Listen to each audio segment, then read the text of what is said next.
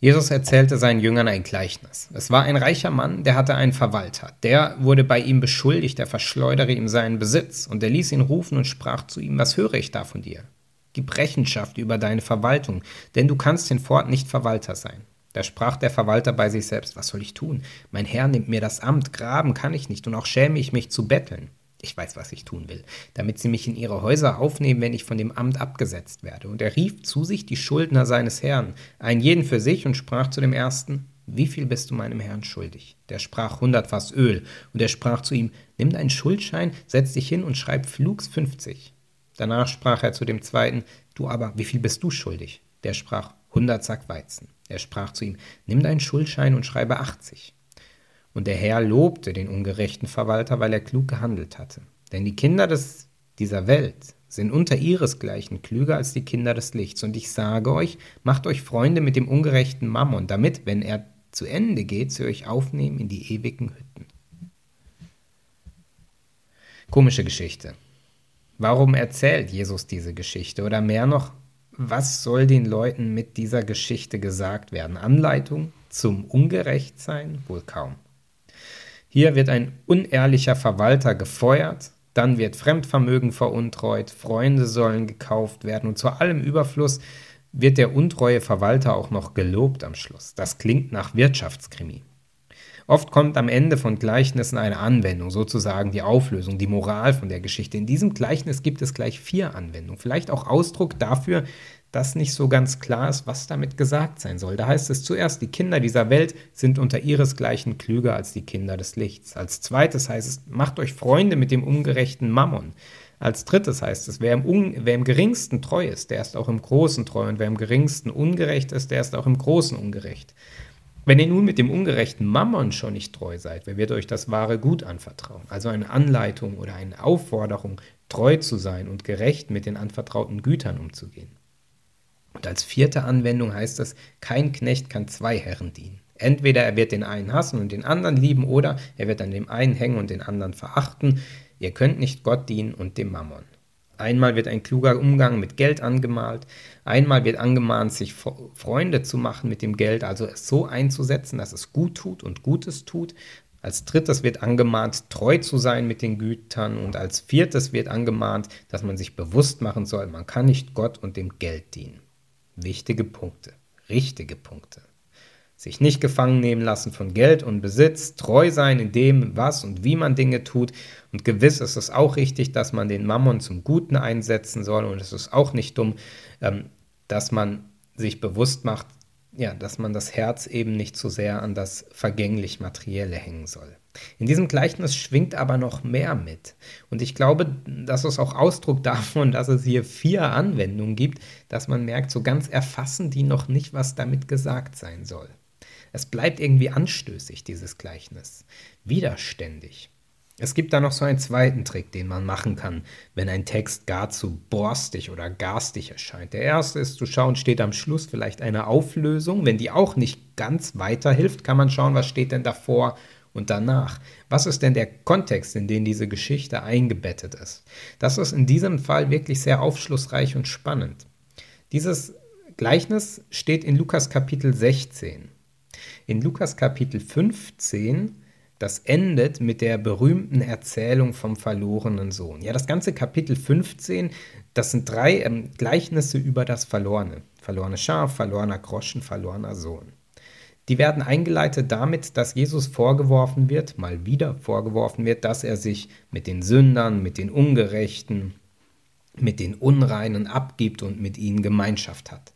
Und dann erzählt Jesus den, den Leuten, die ihm das vor, vorwerfen, diese Geschichten, dass die Verlorenen umkehren können, dass sie gesucht werden, dass große Freude entsteht da, wo jemand seinen Weg, seine Bestimmung findet. Dann folgt diese Geschichte mit dem ungerechten Verwalter. Darauf folgt eine kleine Anklage gegen die Pharisäer, die damit eingeleitet wird, dass es ihnen eigentlich nur ums Geld ging. Und dann folgt eine weitere sehr interessante Geschichte, die als Gegenstück zu diesem ungerechten Verwalter stilisiert ist. Der reiche Mann und der arme Lazarus. Die möchte ich jetzt einmal vorlesen. Auch eine sehr drastische Geschichte. Es war ein reicher Mann, der kleidete sich in Purpur und kostbares Lein und lebte alle Tage herrlich und in Freuden. Ein Armer aber mit Namen Lazarus lag vor seiner Tür und war voll von Geschwüren und begehrte sich zu sättigen von dem, was von des reichen Tisch fiel. Doch kamen die Hunde und leckten an seinen Geschwüren. Es begab sich aber, dass der Reiche starb und der dass der Arme starb, pardon. Es begab sich aber, dass der Arme starb und er wurde von den Engeln getragen in Abrahams Schoß. Der Reiche starb auch und wurde begraben. Als er nun in der Hölle war, hob er seine Augen auf in seiner Qual und sah Abraham von ferne und Lazarus in seinem Schoß. Und er rief und sprach, Vater Abraham, erbarme dich meiner und sende Lazarus, damit er die Spitze seines Fingers ins Wasser tauche und kühle meine Zunge, denn ich leide Pein in dieser Flamme. Abraham aber sprach, Gedenke, Kind, dass du dein Gutes empfangen hast in deinem Leben. Lazarus dagegen hat Böses empfangen. Nun wird er hier getröstet, du aber leidest Pein. Und in all dem besteht zwischen uns und euch eine große Kluft, dass niemand, der von hier zu euch hinüber will, dorthin kommen kann und auch niemand von dort zu uns herüber. Da sprach er, so bitte ich dich, Vater, dass du ihn sendest in meines Vaters Haus, denn ich habe noch fünf Brüder, die soll er warnen, damit sie nicht auch kommen an diesen Ort der Qual. Abraham aber sprach, Sie haben Moses und die Propheten, die sollen Sie hören. Er aber sprach, Nein, Vater Abraham, sondern wenn einer von den Toten zu ihnen ginge, so würden sie Buße tun. Er sprach zu ihnen, hören Sie Mose und die Propheten nicht, so werden sie sich auch nicht überzeugen lassen, wenn jemand von den Toten auferstünde.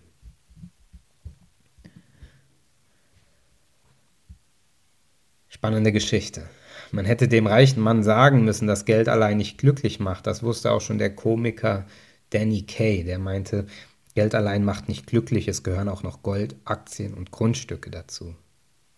Spaß und Vermögenswerte beiseite an dieser Stelle. Es ist schon interessant, wie diese, wie diese beiden Gleichnisse eingebettet werden in diesen Kontext der Frage danach, wer und wie kann man umkehren, wer gehört dazu, ähm, was, was gilt es zu beachten, was zählt im Leben, was ist wirklich entscheidend. Jesus erzählt die Geschichten von Menschen, die umkehren, von Menschen, die gesucht werden, von Menschen, die gefunden werden, von Menschen, die sich finden lassen, Menschen, die gar nicht tadellos waren, deren Leben voll mit Problemen war oder von Schafen, die sich verlaufen haben. Und sie werden gefunden von Verwaltern, die Dinge veruntreut haben, aber an einem bestimmten Punkt anfangen, nach vorne zu blicken. Und er erzählt die Geschichte von einem, der in Überfluss lebt, in Freude, in Saus und Braus und dem dieser Blick, diese Wende nicht gelingt. Spannende Gegenüberstellung. Gegenstücke zueinander. Der Verwalter und der reiche Mann. Tadelloser Held war der eine der beiden im Leben. Reich, erfolgreich über den Dingen stehend, den Schmutz der Armen und das Eklige, das war unter ihm. Das nahm er gar nicht wahr. Das war draußen vor der Türe, drin war es schön und sauber und geschmackvoll, teuer gekleidet oder mehr noch in elegante Würde gehüllt, maßgeschneidertes Design. Es war eine Freude, eine einzige Freude, ihn anzusehen, bei ihm Gast zu sein, etwas von Reichtum und Glanz von ihm schmecken zu können. Die Not, Wen kümmert die Not? Dafür gibt es Armenhäuser und den Sozialstaat oder irgendwas. Und Arzt war er schließlich auch nicht. Dem, dem Kranken, dem Geschwür übersäten Wrack hätte er ja ohnehin überhaupt nicht helfen können. Außerdem war der ansteckend. Und wenn er nun auch krank würde, welchen Nutzen hätte das? Na, und dann war dieser Arme ja auch irgendwann nicht mehr da. Und dann war alles gleich noch viel schöner. Der andere, naja, bis zum Verwalter hat er es geschafft. Und ehrlich gesagt, das war dann auch schon knapp über der Kompetenzgrenze. Und das war so irgendwie diese Mischung aus Ignoranz, Überschätzung, der ungebildete Hang zur Maßlosigkeit und naive Sorglosigkeit, die dazu führten, dass er nicht verwaltete, sondern verprasste. Klammer auf, hier wird das gleiche Wort verwendet wie in der Geschichte vom verlorenen Sohn, bei dem, was der verlorene Sohn gemacht hat, als er die Welt erkundete. Das Geld floss irgendwie davon. Aus dem Controlling kamen zwar die Warnsignale, aber hallo, wer war hier der Verwalter? Er. Aber dann, ehrlich gesagt, nicht mehr sehr lange. Auf einmal sah er nur noch Scherbenhaufen hinter sich und vor sich, Fehler und Verfehlungen, Scheitern und die, ganze Sche die ganzen Scheitern begünstigenden Neigungen und Entscheidungen. Scherbenhaufen eben. Vor sich sah er seine Zukunft, oder besser sah er keine Zukunft. Unter der Brücke sah er sich am Abgrund stehen und stürzend, und dann handelte er. Es war irgendwie so eine Mischung aus Ignoranz, Überschätzung, der ungebildete Hang zur Maßlosigkeit und naive Sorglosigkeit, die dazu führten, dass er eigenmächtig Schulden erließ, sich Allianzen sicherte, sich Gefallen sicherte. Natürlich flog es auf. Natürlich flog er raus. Und es ging weiter für ihn. Ein Wunder, eine Wende zum Guten. Für den Schönen und Reichen und makellos Tadligen oder so ähnlich ging es auch weiter allerdings nicht mehr so lange. Porsche SUVs sind schwer und massiv. Betonwände sind massiver. Leben endet bisweilen überraschend und tragisch. Ein Wunder blieb aus, der Wagen war nicht mehr zu wenden, der Gute war Geschichte und er konnte nichts mitnehmen. All die Tadellosigkeit und Reichheit Staub zu Staub. Die weichen Teppiche und Decken konnten ihn nicht mehr wärmen. Ach, ach. Beide Geschichten sind überzeichnet. Beide Gleichnisse sind drastisch und dramatisch und überzeichnet, weil beide haben ein dramatisches Anliegen, aufzurütteln, wach zu machen für das, was wirklich zählte für Jesus oder für den Schreiber Lukas oder für uns Menschen. Der eine wird gefeuert, der andere stirbt. Der eine sorgt vor, der andere hat schon alles. Der eine sieht die Not des Lebens, der andere sieht sie nicht. Der eine betrügt, der andere nur sich selbst. Der eine kauft sich Zeit und Hoffnung und Freunde, der andere steht mit leeren Hemden da, Händen da, weil das letzte Hemd keine Taschen hat. Der eine, meine Güte, der sieht sein Versagen und sucht seine Chancen. Der andere verpasst seine letzte Chance. Der eine nutzt Geld und Talent und der anderen nutzt es nichts mehr. Der eine verteilt mit vollen Händen, der andere hätte besser mal überhaupt geteilt. Der eine wird gelobt, ist Held der Erzählung, der andere gequält und ist abschreckendes Beispiel.